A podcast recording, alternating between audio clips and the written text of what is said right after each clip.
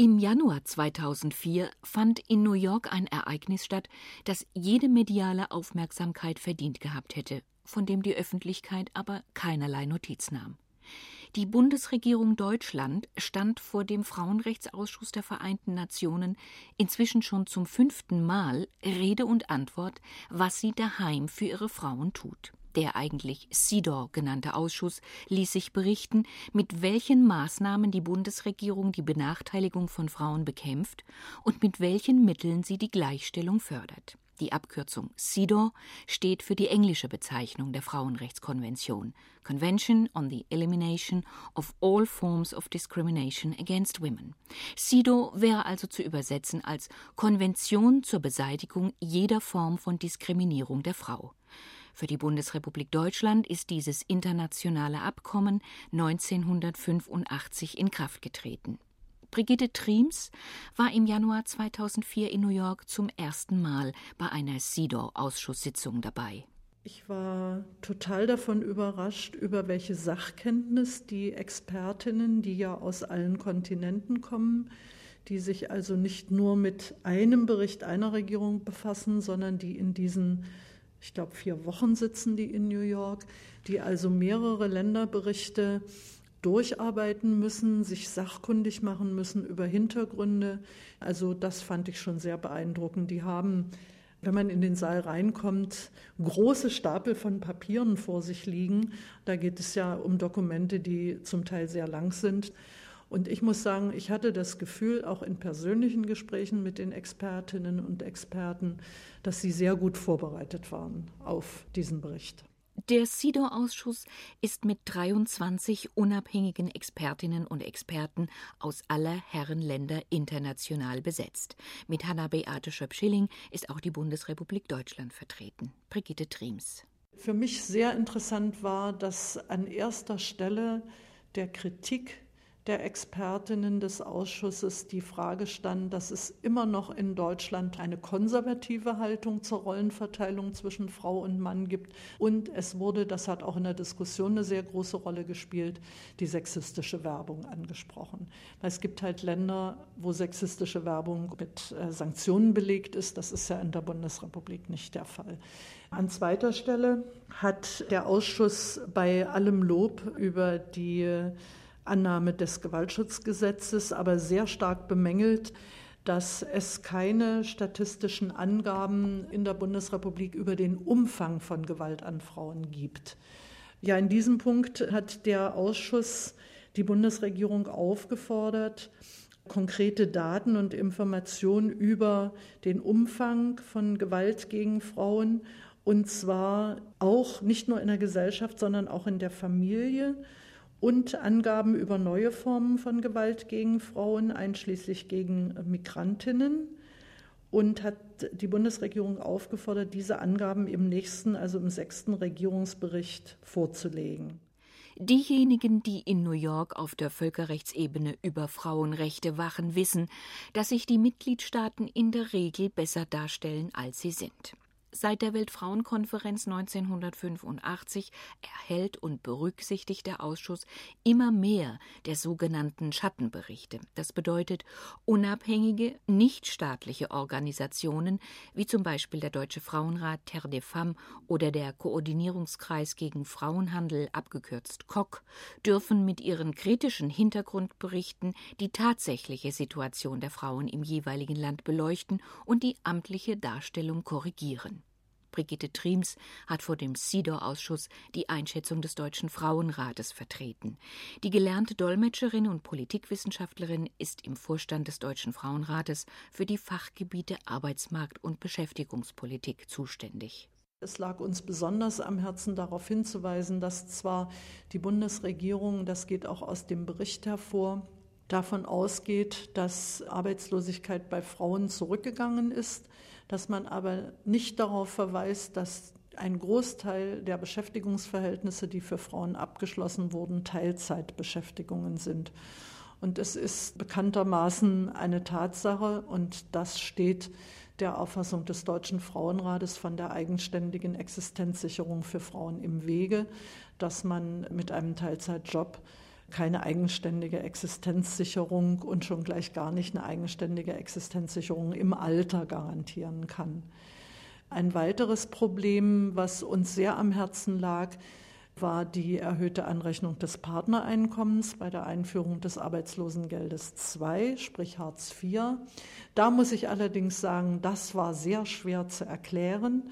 Offensichtlich gibt es sowas in anderen Ländern nicht dass demnächst das Einkommen des Partners angerechnet wird, bevor eine arbeitslose Frau oder ein arbeitsloser Mann das staatliche Arbeitslosengeld II bekommt, also das, was früher Sozialhilfe war, das war nicht das Einzige, was in New York buchstäblich nicht zu übersetzen war. Brigitte Triems wenn ich an solche Dinge wie Ehegattensplitting und äh, Ich-AG und äh, geringfügige Beschäftigungsverhältnisse und so etwas denke.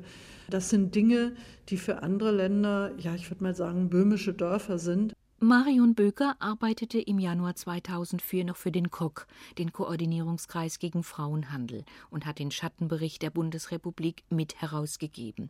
Sie hinterfragte in New York andere Probleme.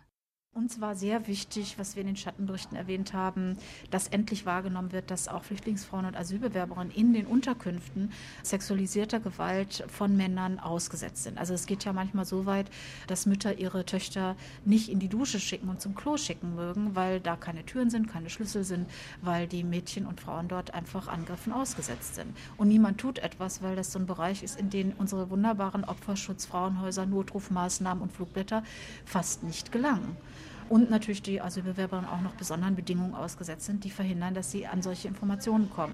Andere Mitgliedstaaten der Frauenrechtskonvention stehen im eigenen Land vor ähnlichen Problemen wie die Bundesrepublik. Auch zum Beispiel in den Niederlanden sind Frauenrechte noch nicht in allen Lebensbereichen verwirklicht. Ricky Holtmart lehrt an der Universität in Leiden. Sie ist Professorin für europäisches Non-Diskriminierungsrecht. Die Juristin weiß, dass auch die holländische Regierung ihren offiziellen Bericht vor dem SIDO-Ausschuss geschönt hat. Da haben Sie nicht in dem Staatenbericht äh, erwähnt, dass in den Niederlanden wir eine politische Partei haben, die gar keine Frauen zulässt. Die Frauenorganisationen haben das bekannt gemacht in New York und das Komitee hat gesagt, das ist ein Verbrechen des Frauenrechtsübereinkommens und die holländische Regierung soll Maßnahmen nehmen gegen diese politische Partei. Das ist eine christliche fundamentalistische Partei, die Frauen nicht Mitglied werden lässt. Und dann war noch ein Beispiel. In die niederländische Familienrecht haben wir eine Abstimmung, da steht, ein Ehepaar kann selbst bestimmen, was der Familienname der Kinder wird. Aber wenn die Eheleute, Mann und Frau, nicht sich darüber einigen können, dann kann ein Mann sagen, die Kinder werden meinen Namen kriegen. Und das ist unserer Meinung nach nicht in Übereinstimmung mit dem Frauenvertrag, mit dem Frauenrechtsübereinstimmung. Aber anders als in Deutschland ist in den letzten Jahren in den Niederlanden eine Diskussion über die UN-Frauenrechtskonvention erstanden, aber nur, weil sie sozusagen per Gesetz verordnet wurde. In dem niederländischen Zustimmungsgesetz, worin das Vertrag ratifiziert wurde, da hat man äh, eine Bestimmung aufgenommen, dass auch nicht nur an New York rapportiert werden soll, aber auch in den niederländischen Parlament. Und das hat das hervorgebracht, dass mehr und mehr Diskussionen über diese Übereinstimmung in der Gesellschaft in Gang gesetzt werden. Das hat viele Diskussionen angeregt. Zwei Frauen im Parlament, die hatten das eingefügt am letzten Moment. Und das ist sehr, sehr erfolgreich. Der Trick war ein Amendment am letzten Augenblick. Amendment bedeutet Abänderung bzw. Ergänzung eines Gesetzes durch einen Anhang. Der Bundestag hat den Bericht der Bundesregierung sozusagen zweimal freiwillig behandelt. Brigitte Triems war beim zweiten Mal, das war kurz vor der Abreise nach New York, auf der Zuschauertribüne mit dabei. Und da muss ich mal was ganz Persönliches sagen. Also mich hat schon sehr negativ beeindruckt, dass Bevor dieser Bericht behandelt wurde, ging es um die Gesundheitsreform. Da war der Saal noch ziemlich voll. Aber als dann der Bericht zur Frauenproblematik kam, leerte sich der Saal. Auf der Regierungsbank saß überhaupt niemand mehr. Das stört mich schon gewaltig. Immerhin ist mehr als die Hälfte der Bevölkerung der Bundesrepublik weiblich. Und da würde ich mir einfach wünschen, dass man diesen Problemen mehr Aufmerksamkeit widmet. Zu erwarten, die Bundesregierung würde die von ihr selbst in Kraft gesetzten UN-Frauenrechte berücksichtigen, erweist sich bisher als unrealistisch. So gesehen braucht es auch nicht zu verwundern, wenn beispielsweise selbst die allerjüngsten Arbeitsmarkt- und Gesundheitsreformgesetze nicht daraufhin überprüft werden, wie sie sich speziell auf Frauen auswirken. Was also nützt die UN-Frauenrechtskonvention den Frauen in Deutschland? Alle im Übereinkommen erwähnten Rechte und Diskriminierungsverbote sind mit dem Zustimmungsgesetz des Bundestages Bestandteil der deutschen Rechtsordnung geworden, und zwar im Rang eines Bundesgesetzes. Doch ob eine Bürgerin ihre Rechte aus der Frauenrechtskonvention direkt vor einem deutschen Gericht einklagen könnte, das bleibt vorerst noch im Dunkeln. Bisher hat es nämlich noch keine versucht. Erst wenn eine Frau klagen würde, müssten deutsche Gerichte überprüfen, ob die einzelnen Vorschriften der Frauenrechtskonvention so klar formuliert sind, wie es das deutsche Recht verlangt, damit sie, obwohl Völkerrecht, wie nationales Recht angewendet werden könnten. Seit 1999 ist sogar durch ein Zusatzprotokoll zur Frauenrechtskonvention die Individualbeschwerde und ein Untersuchungsverfahren möglich. Das heißt, eine deutsche Frau, die sich durch deutsches Recht diskriminiert fühlt, könnte sich auf die Frauenrechtskonvention berufen und die Bundesrepublik Deutschland vor den Vereinten Nationen verklagen oder ein Untersuchungsverfahren einleiten. Auch davon hat noch niemand Gebrauch gemacht. Und wie steht es um die Frauenrechte in der Europäischen Union und in Deutschland selbst? In einem Atemzug Europäische Union und Deutschland zu nennen, mag ein bisschen viel auf einmal erscheinen. Tatsächlich sind die europäische und die nationale Ebene rechtlich kaum mehr voneinander zu trennen, denn das Gemeinschaftsrecht hat grundsätzlich Vorrang vor jedem nationalen Recht. Dies zu akzeptieren fällt der Bundesrepublik Deutschland immer noch schwer, insbesondere wenn es um die Gleichberechtigung von Frauen und den Abbau von Benachteiligungen geht. Die Sorge des SIDO-Ausschusses in New York, dass sich in Deutschland überholte Rollenklischees besonders hartnäckig halten, erwies sich erst jüngst im Juli 2004 erneut als berechtigt. Deutschlands Männer sind erbost schrieb die Frankfurter Allgemeine Zeitung, nachdem im Sommer 2004 der neue Anlauf der Bundesregierung bekannt wurde, nun endlich die jüngsten Antidiskriminierungsrichtlinien aus Brüssel umzusetzen. Unter der Überschrift Umerziehung aus Brüssel erregte sich der Autor vor allem über die Absicht, gleiche Versicherungstarife für Männer und Frauen einzuführen. Dabei sind die Geschlechter nun einmal nicht in jeder Hinsicht gleich. Zum kleinen Unterschied gehört auch, dass Frauen durchschnittlich sechs bis sieben Jahre länger leben als Männer. Würde aber die Assekuranz künftig zu Einheitsprämien gezwungen, müssten Männer etwa in der Lebens- und Krankenversicherung sowie bei Riester-Produkten mehr zahlen als bisher. Damit würden sie die Leistungen für die höhere Lebenserwartung der Frauen subventionieren. Das wäre genauso ungerecht und widersinnig, wie wenn in der Autohaftpflichtversicherung ein Smartfahrer die größeren Risiken eines Porsche-Halters mitfinanzieren müsste. Frauen leben zwar länger, aber niemand hat im Kopf, wie willkürlich diese Unterscheidung ist. Akademiker leben ja auch länger als Bauarbeiter, und Gutverdiener werden älter als Schlechtverdiener. Was der Autor schreibt, gibt eigentlich nur die allgemeine Haltung in Sachen Geschlechtergerechtigkeit wieder. Das Engagement gegen Frauendiskriminierung ging von Anfang an nicht von einzelnen Mitgliedstaaten, sondern von der Europäischen Union aus. Es verdankt sich allerdings nicht einem feministischen Engagement der Gründungsväter, sondern ihrer Angst vor Wettbewerbsverzerrungen durch ungleiche Lohnbedingungen. Seit ihrer Gründung als Europäischer Wirtschaftsgemeinschaft im Jahr 1957 gab es einen ständigen Ballwechsel man könnte auch sagen Schlagabtausch, zwischen dem europäischen und dem deutschen Gesetzgeber, zwischen dem Europäischen Gerichtshof und der deutschen Arbeitsgerichtsbarkeit. Zahlreiche Entscheidungen des Europäischen Gerichtshofes in Luxemburg und des Europäischen Gerichtshofes für Menschenrechte in Straßburg haben dazu beigetragen, Benachteiligungen von Frauen abzubauen. Zur Erinnerung, nicht das deutsche Bundesverfassungsgericht, sondern der Europäische Gerichtshof erzwang im Januar 2000 Frauen den Zugang zu den begehrten Arbeitsplätzen der Bundeswehr. Dieser Zugang war ihnen bis dato verwehrt, weil ein Arbeitsplatz bei der Bundeswehr den Dienst an der Waffe voraussetzte. Das Grundgesetz hatte Frauen diesen Dienst mit der Waffe bislang ausdrücklich verboten.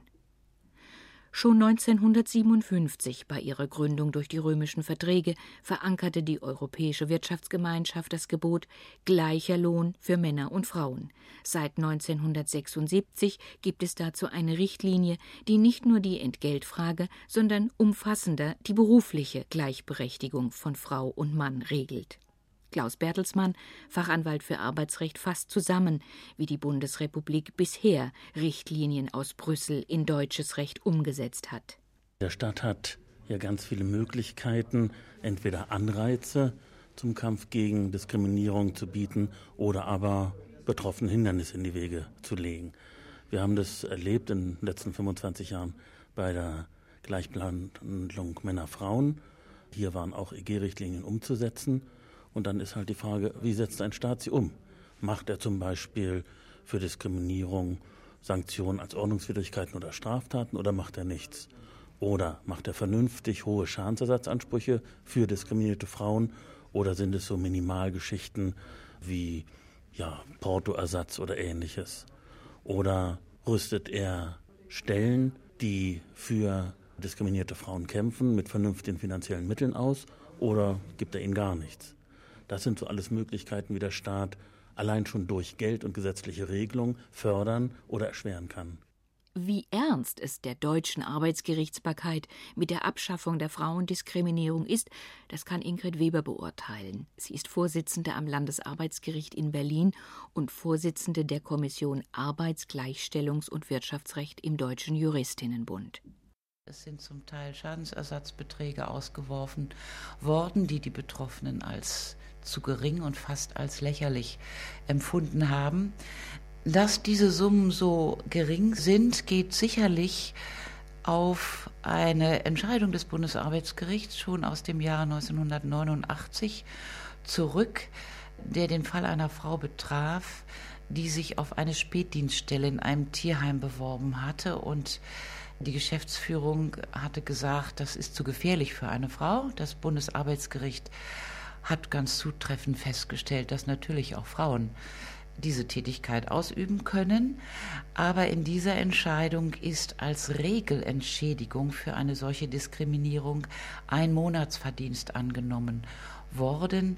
Also eine frühzeitige Festlegung auf ein geringes Niveau. Und bei dieser Rechtsprechung ist es bisher geblieben. Ein Monatsverdienst als Regelentschädigung ist sehr gering. Rechtsanwalt Klaus Bertelsmann schildert dazu einen Fall aus seiner Praxis. Wir haben ein Extrembeispiel gehabt in einem Hamburger Fall 1984. Dort war eine Frau diskriminiert worden bei der Einstellung und nach deutschem Recht hätte es damals einen Schadensersatz von 2,31 Mark gegeben. Porto, Briefumschlag und Briefpapier. Und diese diskriminierte Frau hat sich durch einen Anwalt, durch mich vertreten lassen und allein die Anwaltsgebühren wären, theoretisch jedenfalls, ich glaube, bei 104 Mark gewesen. Und wenn ich also gegen eine Diskriminierung vorgehe als betroffene Frau und dann das 50-fach an Anwaltsgebühren bei Gewinn des Prozesses zahlen muss, dann ist das, glaube ich, nicht gerade effektiv und nützlich für eine Rechtsdurchsetzung. Ihr letztes und dickstes Antidiskriminierungspaket hat die Europäische Union in den Jahren 2000 und 2002 geschnürt. Susanne Beer erläutert es. Die Juristin leitet das Gender-Kompetenzzentrum an der Humboldt-Universität in Berlin. Die EU hat ja schon im Jahr 2000 zwei Richtlinien erlassen, die für Frauen interessant sind, obwohl es nicht in jeder drinsteht. Die eine Richtlinie wendet sich gegen Rassismus und das ist natürlich gerade für die Frauen interessant, die von rassistischer Diskriminierung betroffen sind. Die zweite Richtlinie wendet sich gegen Diskriminierung aufgrund der sexuellen Orientierung, des Alters, der Behinderung und des Glaubens. Und auch davon sind natürlich Frauen wie Männer gleichermaßen betroffen. Insofern ist es auch eine Richtlinie, die für Frauen von Bedeutung ist. Und die dritte, ganz neue aus dem Jahr 2002, ist eine, die spezifisch sich auf Geschlechterdiskriminierung richtet. Das ist sozusagen eine neue Generation von Antidiskriminierungsrecht, die da in der EU entstanden ist.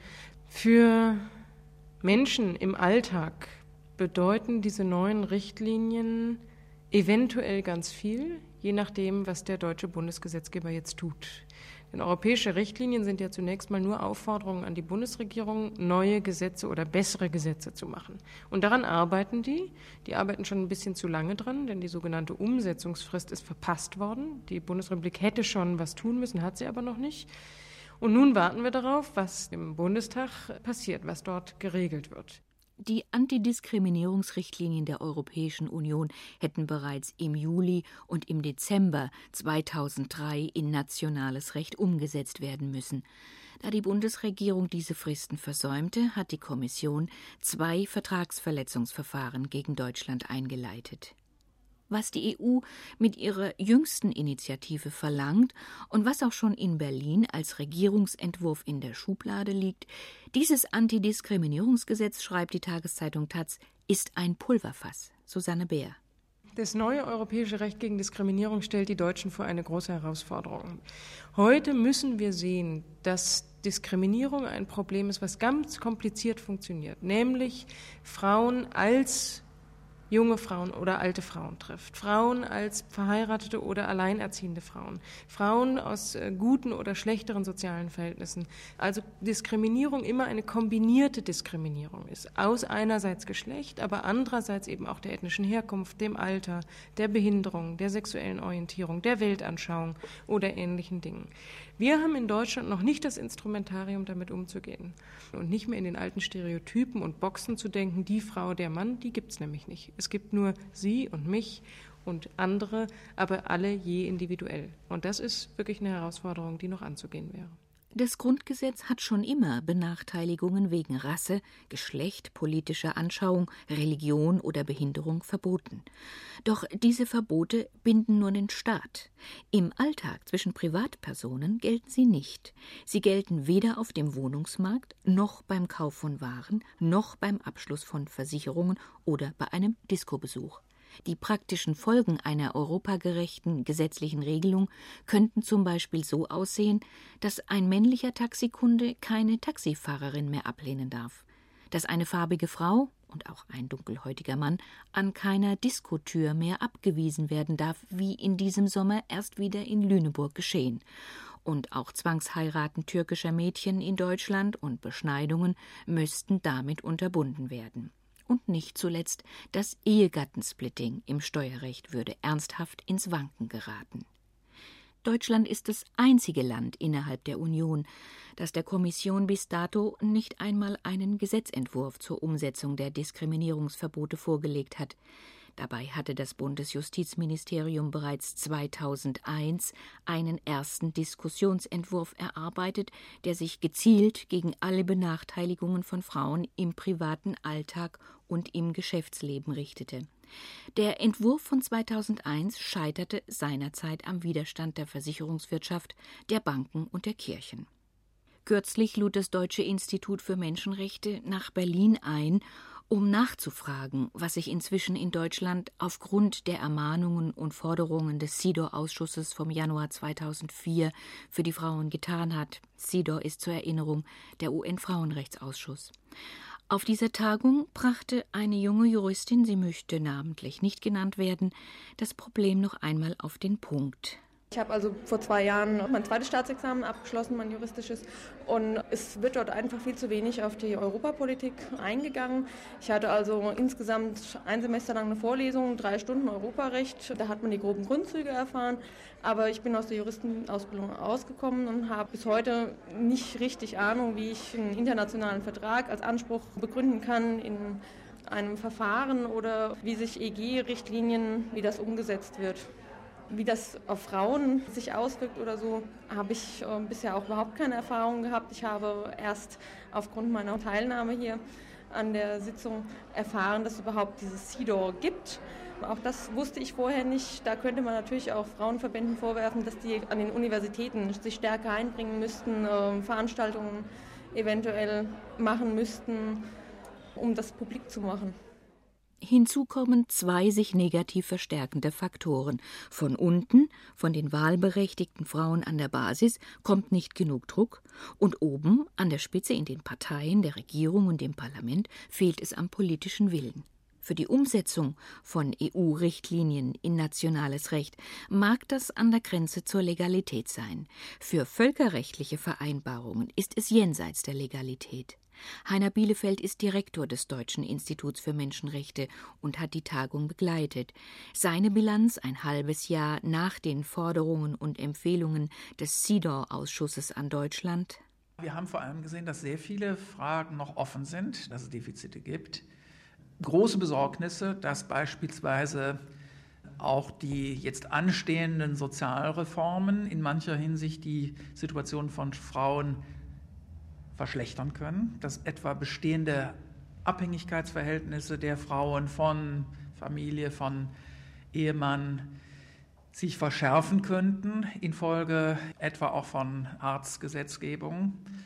Und das würde dem widersprechen, was der CEDAW-Ausschuss der Bundesrepublik Deutschland ins Stammbuch geschrieben hat. Auch das war ein Ergebnis der Tagung.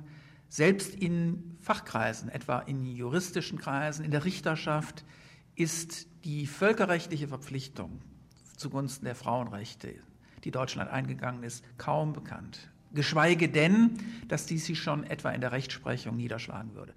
In Kürze wird das Deutsche Institut für Menschenrechte eine kommentierte Sammlung aller Menschenrechtsbeschlüsse der Vereinten Nationen in deutscher Sprache herausgeben, die dann auch den Praktikerinnen und Praktikern in der Justiz, der Politik und in Verbänden zur Verfügung stehen. Vorerst bleibt noch alles beim Alten. Und bei der Frage, wenn Appelle nichts nützen und Sanktionen fehlen, wie können Frauenrechte trotzdem durchgesetzt werden? Antwort Erstens, indem sich die Akteurinnen in den Frauenverbänden mit Lobbyarbeit und mehr Mut für die eigene Sache einsetzen, zum Beispiel.